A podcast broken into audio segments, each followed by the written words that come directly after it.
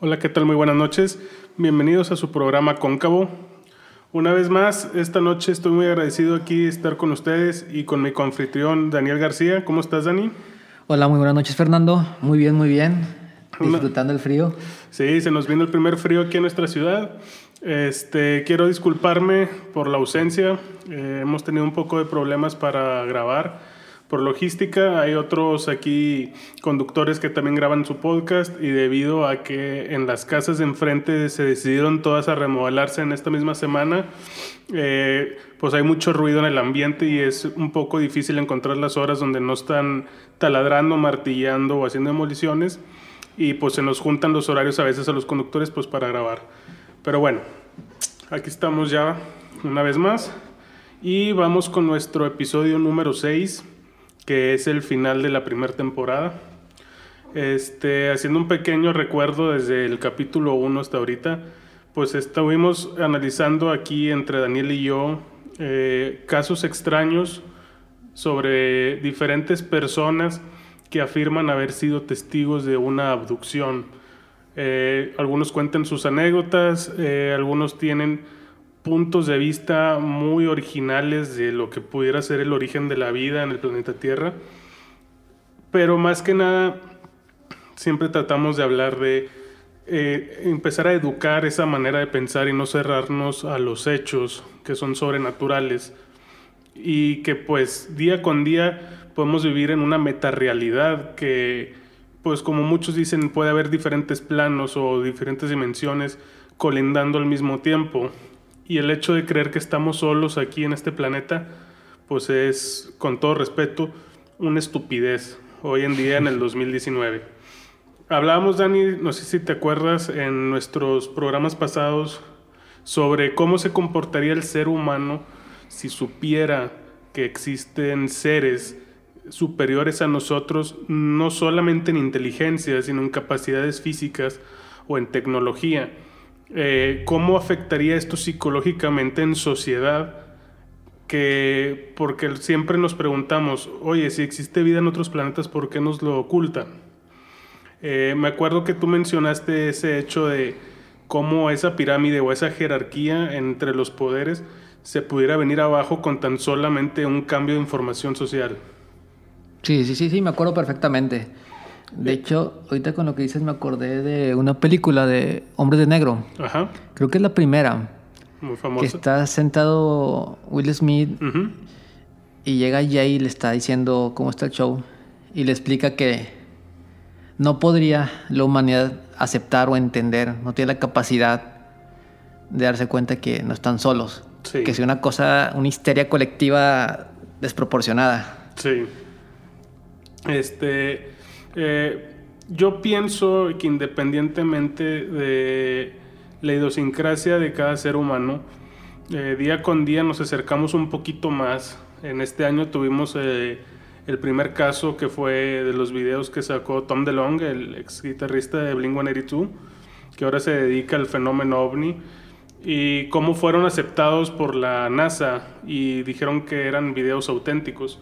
Pues eso es un gran avance, aunque no lo creamos que ya hay pruebas, eh, por así decirlo, fidedignas sobre no a lo mejor vida extraterrestre como tal, pero sí de objetos voladores que supuestamente no pertenecen pues al gobierno de Estados Unidos o no pertenecen a algún gobierno o una tecnología humana.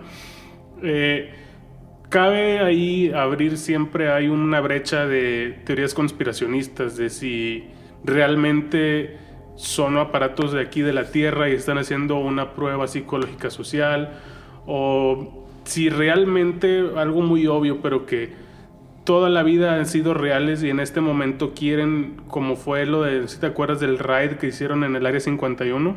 Ah, sí.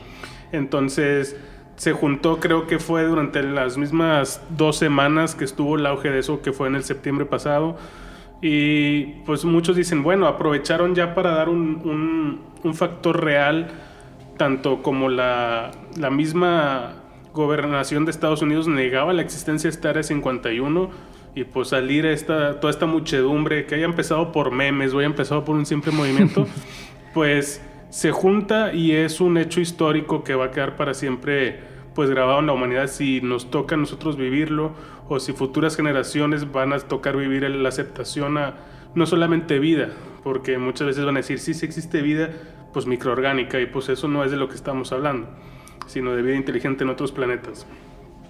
Así es. No sé si te acuerdas, Dani, que en los programas pasados eh, recibimos un inbox de alguien que quería contarnos una historia. Sí.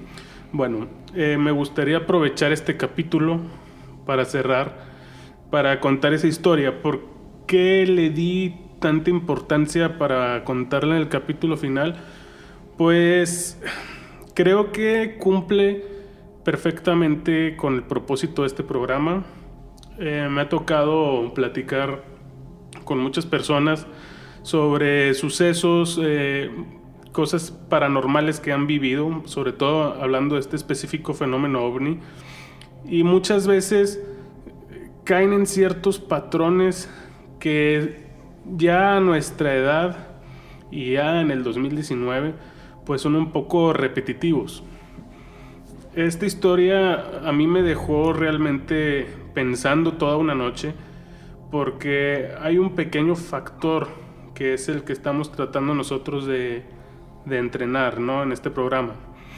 Eh, me va a tomar un, yo creo que alrededor de más de un año poder llegar a, a lo mejor a alguna conclusión pues eh, personal de qué es lo que me, me hace tanto ruido de la historia. Obviamente esta persona decidió mantenerse en anónimo porque pues dice que es una situación que le ocurrió a su, a su hermano, entonces no quiere difamar su nombre y su apellido y eso es respetado completamente, ¿no? Sí, totalmente. resulta que esta persona, su hermano, pues le saca una gran diferencia de edad. Este, vamos a suponer que esto ocurrió, no me dio la fecha exacta, pero yo calculo que fue por los 80 por ciertos detalles que me dio. Esta persona es eh, vivían en ese tiempo en, Santiago, Nuevo León. Y su hermano solía ir con su mamá a Torreón a surtir ciertas cosas para su negocio. No me especificó de qué era, pero pues yo creo que se, era algún tipo de avícola o de alguna tienda de abarrotes. Y me dice que siempre tenían una ruta eh, por la cual regresaban alrededor de la mediodía para estar llegando a Monterrey eh, ya de noche. No sé cuál era la razón, no sé si habría algún, algún detalle de pago en casetas que se querían evadir o no sé. El detalle es que esta persona me cuenta en el inbox que su hermano venía conduciendo la camioneta y que hay un, un, tramo en el trayecto de la carretera de Torreón donde hay ciertas curvas que van como un estilo de, no sé si sean colinas o montes muy pequeños, pero me menciona que su mamá visualizó un platillo tal cual que iba sobrevolando en medio de las de las montañas, de estos pequeños cerros a los cuales les iban a dar la vuelta. Les llamó mucho la atención, bajaron la velocidad, lo estuvieron señalando y de pronto pues se perdió ante su vista, su punto de vista y se escondió entre estos dos cerros y el platillo pues pasó desapercibido.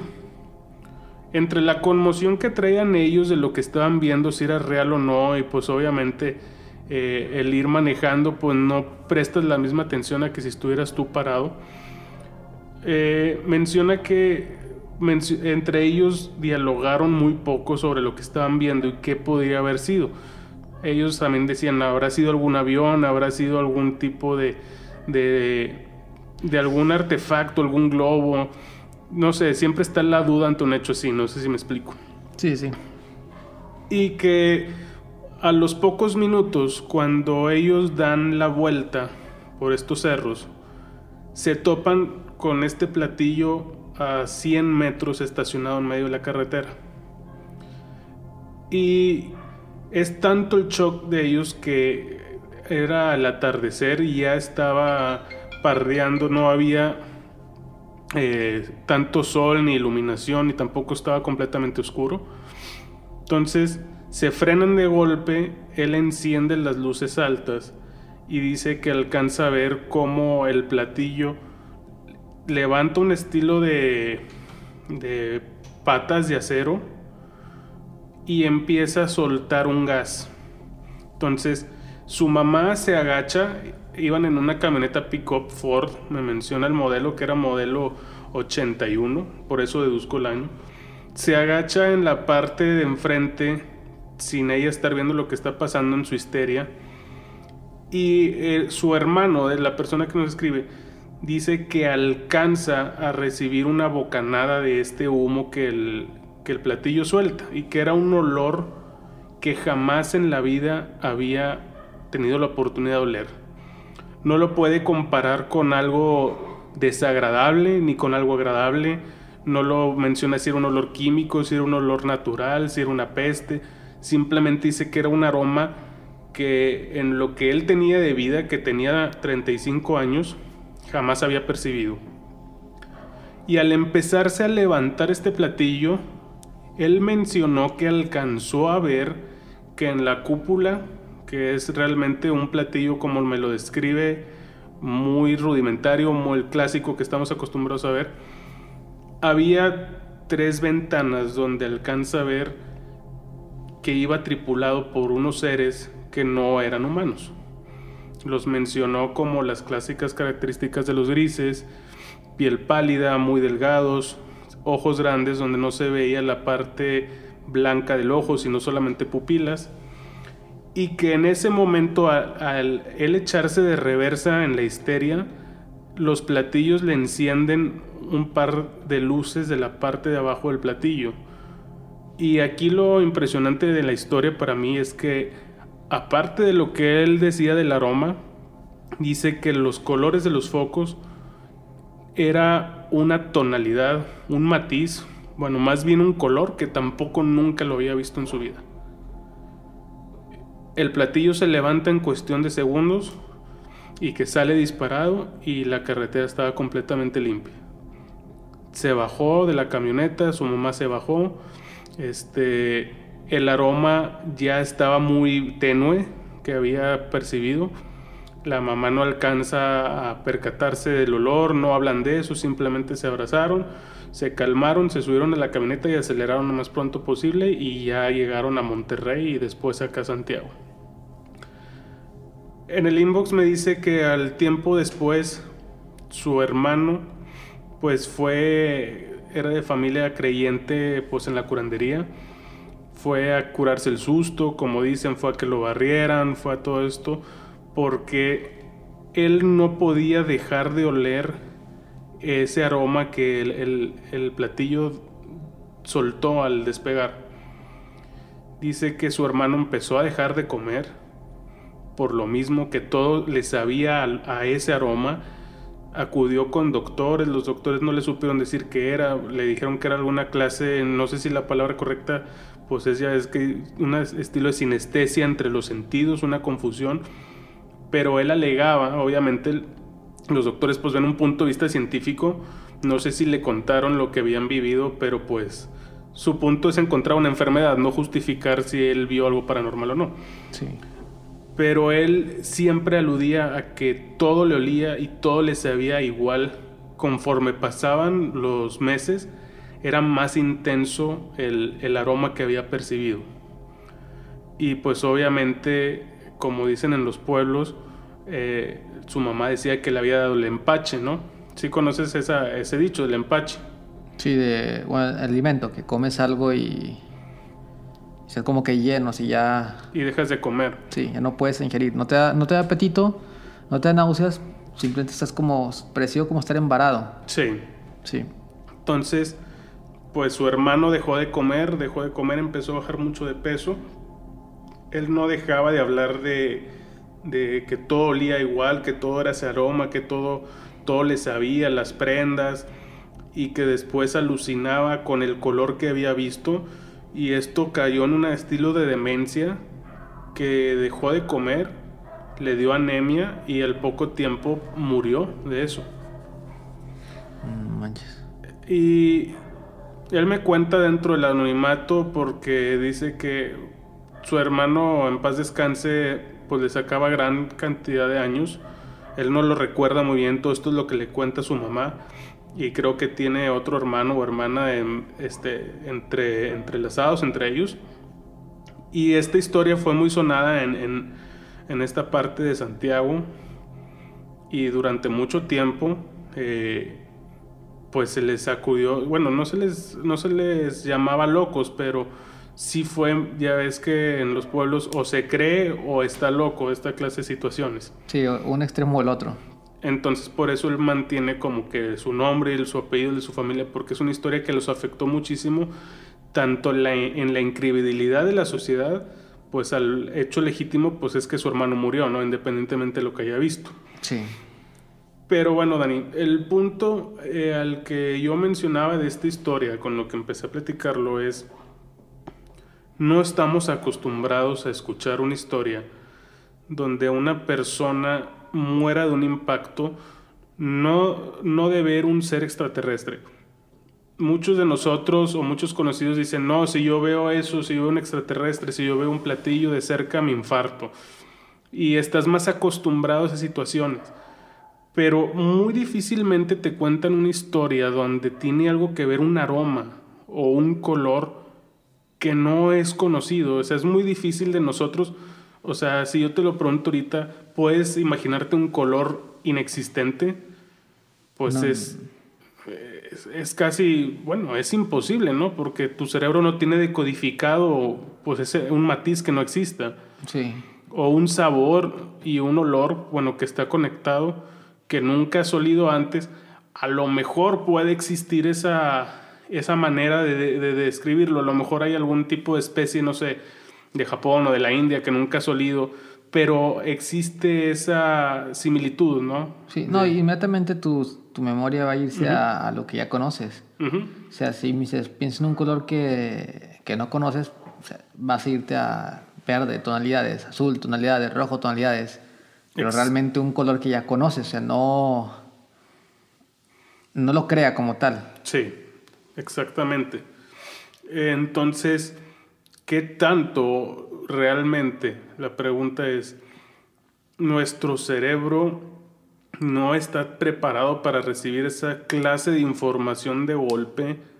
Eh, eh, un aroma y un color que nunca has visto antes, no sé, si él tenía 35 años de edad, cuando pues eres un bebé y vas creciendo y vas descubriendo aromas y colores, pues tu cerebro es una esponja, ¿no? Sí. Está empezando a decodificar, pero que 35 años después le sueltes una experiencia completamente ajena.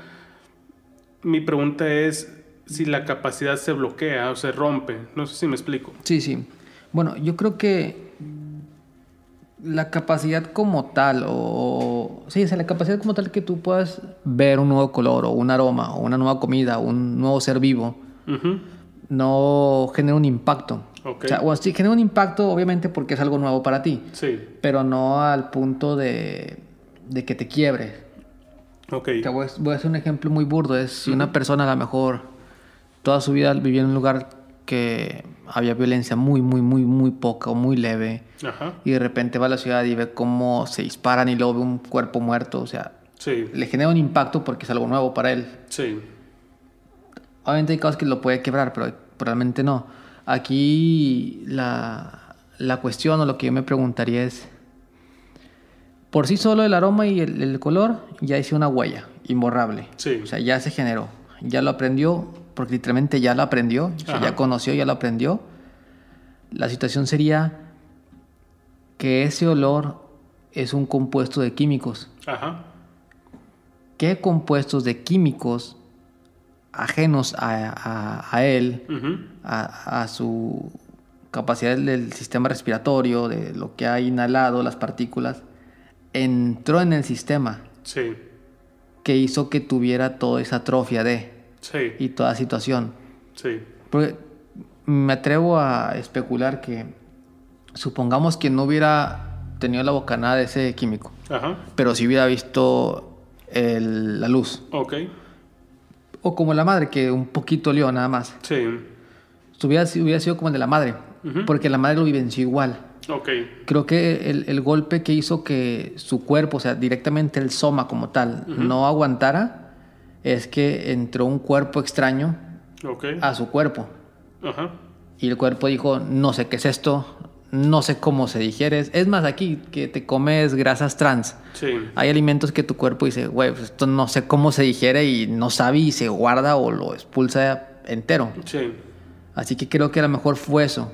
Creo que los recursos mentales, por lo que me cuentas de la historia, o sea, el, el güey los tenía. Bueno, pero el- la persona los tenía que en paz descanse. O sea, Sí. se ve que los tenías. Sí. Recuerdo esto, es este aroma, pero su cuerpo ya no. Ya no tiene esa conexión de reacción. Ya, perfectamente. Y ahora que mencionas eso, eh, lo que me llevó a, a conectar esta historia con el final del programa es mencionando el, el estereotipo pasado, las personas que creen que nuestra civilización fue creada por los, los hombres de las Pléyades y que fue un experimento controlado, etcétera, y llegamos hasta ahorita.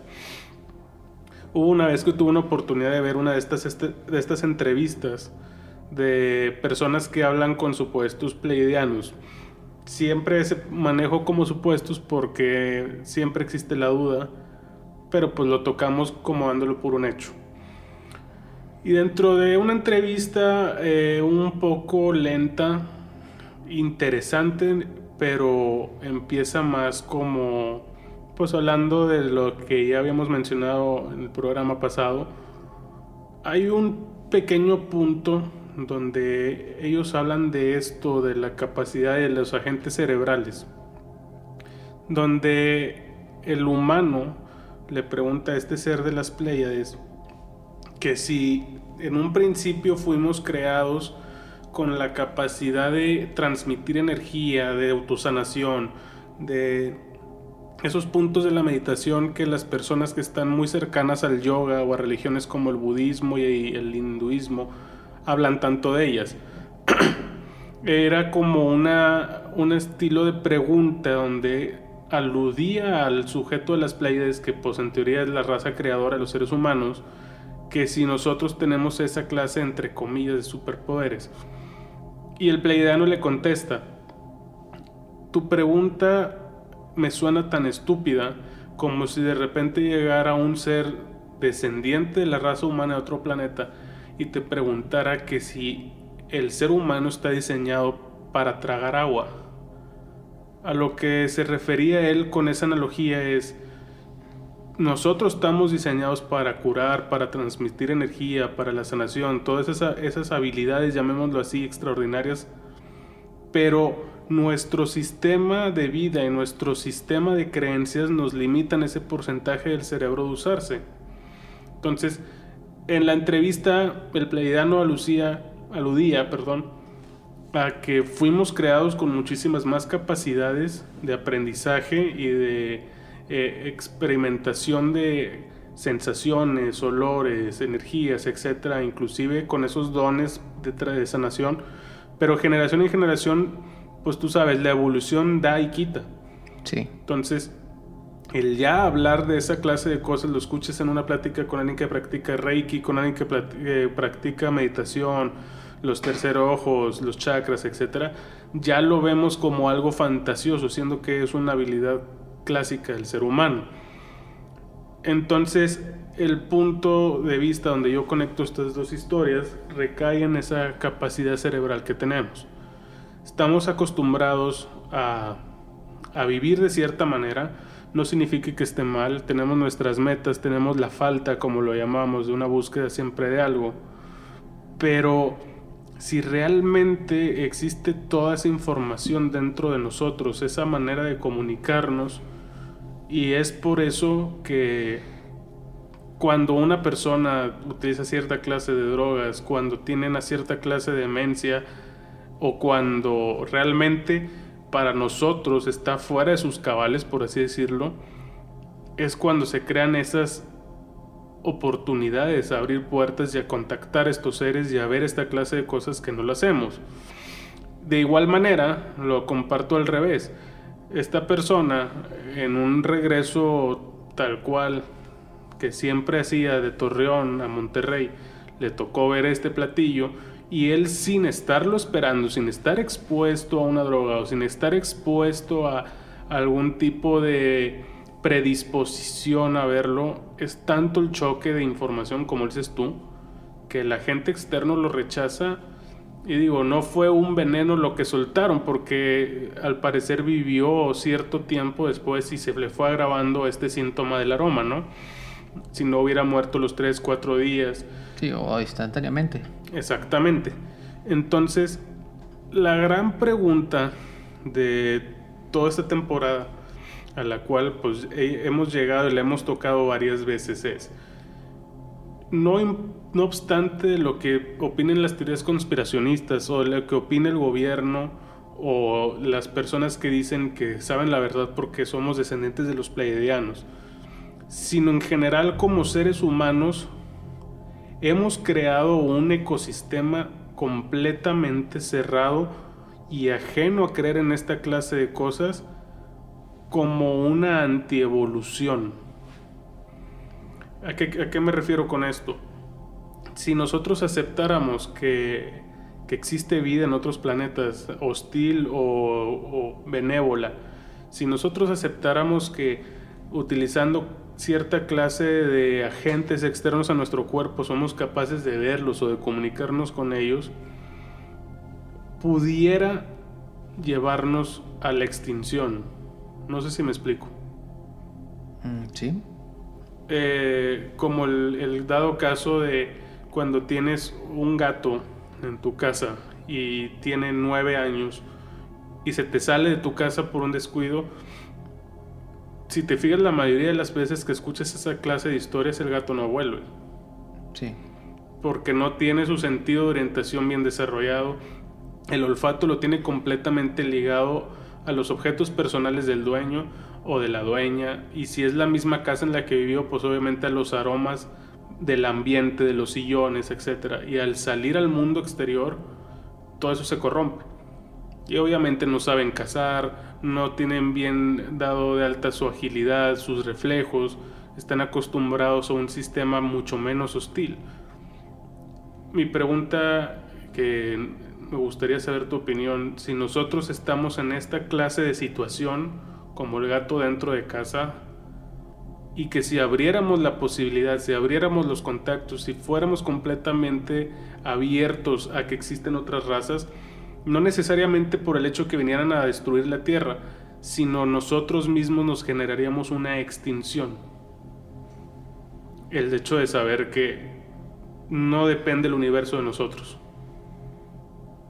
Va, ahorita que lo, lo, lo pienso, lo que me está diciendo, tal vez no, sé si tal cual como extinción, así como lo planteas, pero me viene una analogía de lo que dice el gato, usándolo algo aquí más terrenal entre nosotros, es que el típico que dicen rata de ciudad y rata de campo. Ajá.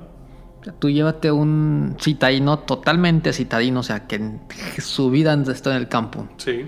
Y te lo llevas a un pueblo, un rancho, y no vas a saber hacer nada de lo que hay. Sí, completamente. Sí. Ni, probablemente ni siquiera cocinar, porque hasta la cocina de allá es muy diferente. Aquí estás, no sé, si vas a cazar, a lo mejor hay gente que le gusta, pero conejos. Y vamos a cocinar conejos, y vas. Me atrevo a decir que no cazaría nada. Sí, no, en Y si, y si lo agarra, no sabría cómo quitar la piel. Y luego cocinarlo. Y lo que tienes que comerte y que no. Sí. Igual cuando te traes a alguien de campo a la ciudad, pues, en peligro lo atropellan. Ya en estos tiempos a lo mejor no, porque hay tanta tecnología que ya conocen. Sí. Pero si te agarras películas de los noventas, como traían a alguien del campo a la ciudad, literalmente no sabía qué hacer con nada. Sí. Le das un cajero automático y decía, no sé qué es esto. A lo mejor ese término extinción que plantea sería una extinción de su mundo conocido. O su mundo, o su realidad hasta ese punto. Sí. Porque yo supongo que en ese momento enfrentarías, tendrías un conflicto en el que dices, esto, esta, esta burbuja, esto que es tierra, esto que he aprendido en toda mi vida, es una pequeña parte de un sinfín de posibilidades de planetas. Sí. O sea, no estoy solo. O sea que mi conocimiento... Imaginemos, hacemos mucho el rebane de que los japoneses o chinos son nivel dios en, no sé, en piano, en, información, lo que tú quieras. En videojuegos. En videojuegos. dices, sí, él lo veo como un inalcanzable, por dar un término. Va a haber en otro lugar el más X para este que es el inalcanzable nuestro, sería inalcanzable el X del otro. Sí. Entonces, en una categorización, porque siempre queremos categorizar y poner en estructura y en pirámide, ¿dónde nos colocamos? Estamos o hasta abajo o en medio. Porque creo que nadie pensaría que estamos hasta arriba. No, porque si, si alguien nos viene a visitar y nosotros no los vamos a visitar a ellos, se las llevamos de perder. Totalmente. Si has ido a la luna que dos veces, ¿por qué nada más dos veces?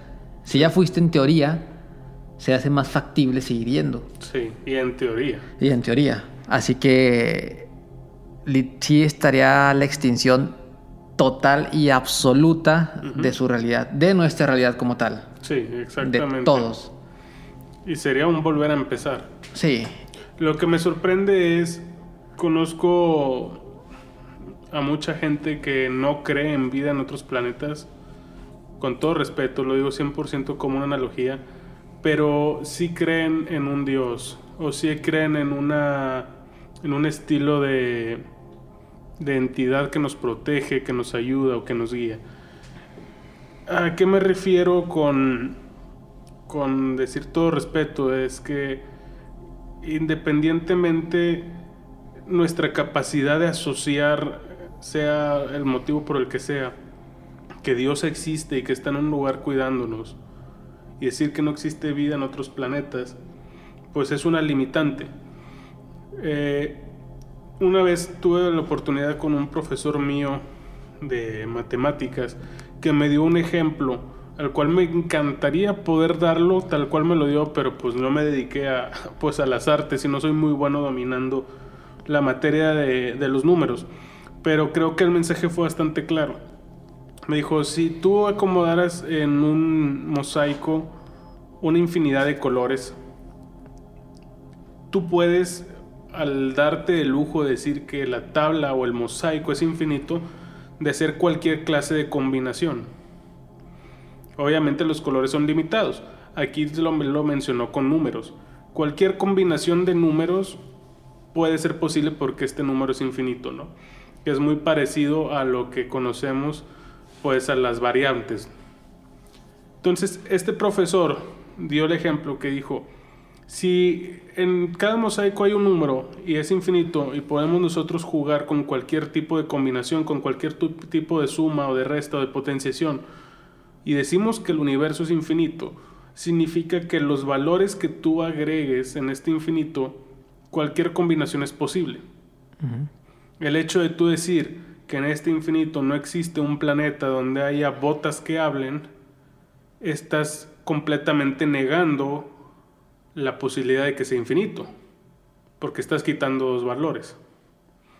Entonces lo que él, me, lo que él decía con esta analogía es, es una gran estupidez que nosotros creamos en el universo como una materia infinita y digamos que no existe una sola vida diferente inteligente a nosotros en otro planeta.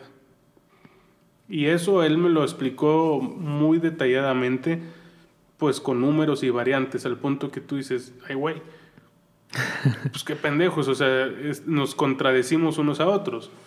De igual, manera, por, de igual manera por eso menciono la religión, porque la religión es un campo donde mencionas los infinitos, donde no existen las limitantes para ciertos factores, y simplemente te limitas a, a tú entregar tu confianza a un ente sin saber si existe o no, y que luego esas ciertas personas niegan que existe bien otro planeta, pues es lo mismo del infinito con una negación, no sé si me estoy explicando. Sí, sí.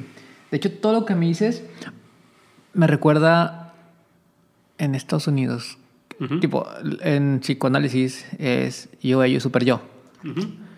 Y en Estados Unidos hay una cosa que le llaman ego. Ok. A lo que voy con esto es, la humanidad, me incluyo, todo ser humano, es sumamente egocentrista. Sí. O sea, nuestro ego, si tuviera la capacidad de ser física, no cabría en nosotros. Sí. Porque, y, y yo respeto todas las religiones, yo no voy a hablar así en general, pero es, hay uno que, término que dicen que estamos hechos a imagen y semejanza de, Dios. Si te fijas, la imagen y semejanza de Dios la toman física. Sí. No hablamos de capacidad intelectual, espiritual, no, o sea, la toman física. O sea, el humano es tan egocentrista que dice Dios nos hizo físicamente igual a Él. Ujú. Ahora, eso lo tomo y luego hablando de lo que dices del universo infinito, ¿no sé si has visto hace poquito que salió la ecuación de Dirac? No, no tuve la oportunidad de verlo. Que dice, me pidió que le escribiera la cosa más bonita del mundo y pues la ecuación. Ok. La ecuación da pie a muchas cuestiones de la física, es, es extensa, está muy chingona, pero algo de lo que yo en lo personal me quedé, por lo que sea, es que habla que un sistema está con otro. Si dura con un sistema pegado durante cierta cantidad de tiempo, aunque se separen a millones de años luz y distancias inimaginables, un sistema tiene influencia sobre el otro. Sí. Así que, si el universo se creó por Big Bang, Ujú. hubo un momento en que nuestro sistema estuvo pegado a otro. Ok. Moléculas, átomos, todo. Sí. Durante un tiempo eh, definido. Y hablaremos de millones. No es como que duran dos horas y se van la chingada. Sí, no. Si hubo otro sistema que estuvo pegado al nuestro y se va, hay un sistema similar al nuestro que tiene influencia sobre el, nuestro, así como el nuestro sobre el otro. Ah, ok. Ajá. O sea, si nosotros giramos a la derecha, el otro gira a la izquierda, Ya. por decirlo de una manera.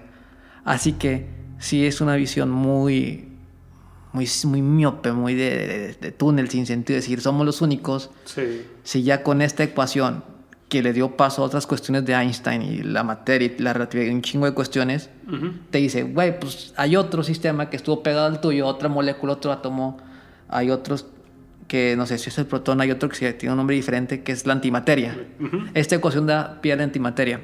Ok.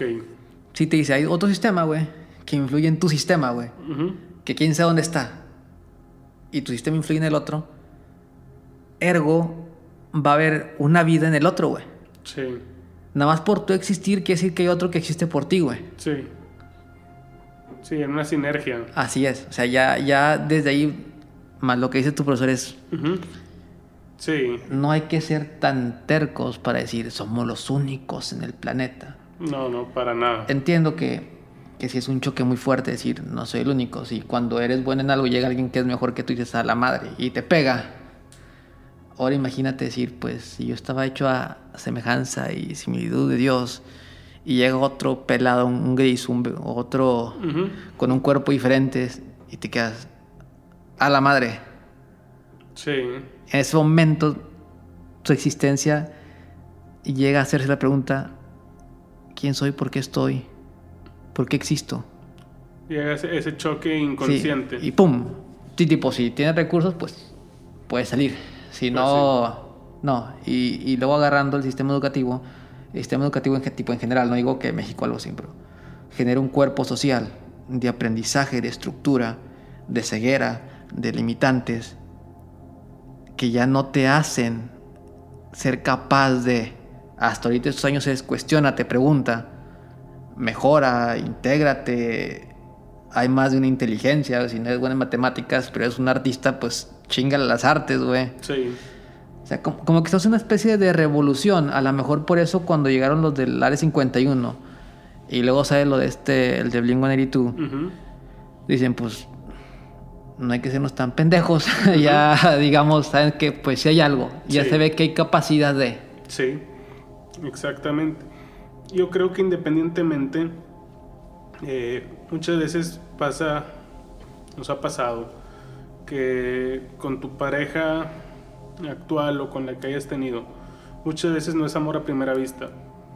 Y conoces a esta persona por razones random del universo, la empiezas a tratar y en ciertas ocasiones y en ciertos casos que yo conozco eh, amigos, familiares que con esa persona se quedaron el resto de sus vidas o hasta ahorita su, su existencia.